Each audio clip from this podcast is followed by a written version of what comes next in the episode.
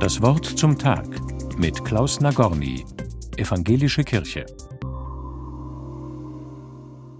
Das muss eine ganz besondere Frau sein, habe ich gedacht, als ich von ihr kürzlich in der Zeitung gelesen habe. Sie hat sich zur Aufgabe gesetzt, als Geschichtenpflegerin zu arbeiten. Sie geht in Altersheime und Hospize und sammelt die bislang nicht erzählten Geschichten alter und oft sterbenskranker Menschen. Sie fügt die Bruchstücke und Fragmente eines langen Lebens zu einer Biografie zusammen, so dass der rote Faden im Leben eines Menschen sichtbar wird. Ein imponierendes Engagement, finde ich, dem sich die Geschichtenpflegerin widmet. Sie weiß, Geschichten sind mehr als bloße Geschichten. In ihnen ist etwas vom Leben eines Menschen aufbewahrt. Darum finde ich auch die biblischen Geschichten so faszinierend.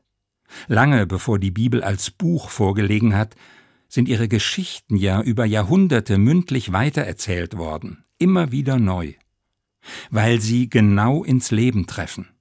Menschen haben gespürt, da steckt etwas drin, das auf keinen Fall verloren gehen darf, etwas, das meinem Leben Tiefe und Sinn geben kann und darum unbedingt für spätere Generationen aufgehoben werden muss die Geschichte von dem Kind in der Krippe, das unsere Hilfe braucht und von dem es heißt, in ihm ist Gott ein Mensch geworden.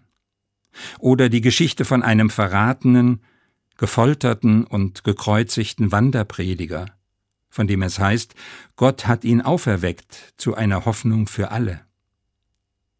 Aber nicht nur die großen und bekannten Geschichten sind von Bedeutung. Ich bin sicher, im Grunde hat jeder Mensch Geschichten zu erzählen, die es wert sind, gehört zu werden. Weil unser Leben zu großen Teilen aus Geschichten besteht, von selbst Erlebten und Gehörten. Ich selbst werde immer wieder inspiriert von den Geschichten, die mir andere erzählt haben. Sie können mir den Sinn meines Lebens erschließen helfen, manches erklären, trösten und meinen Blick heben auf neue Horizonte ganz genauso wie es die biblischen Geschichten tun. Geschichten vom Leben, Lieben und Sterben, vom Aufstehen und Auferstehen, wie sie in jedem Menschenleben passieren können.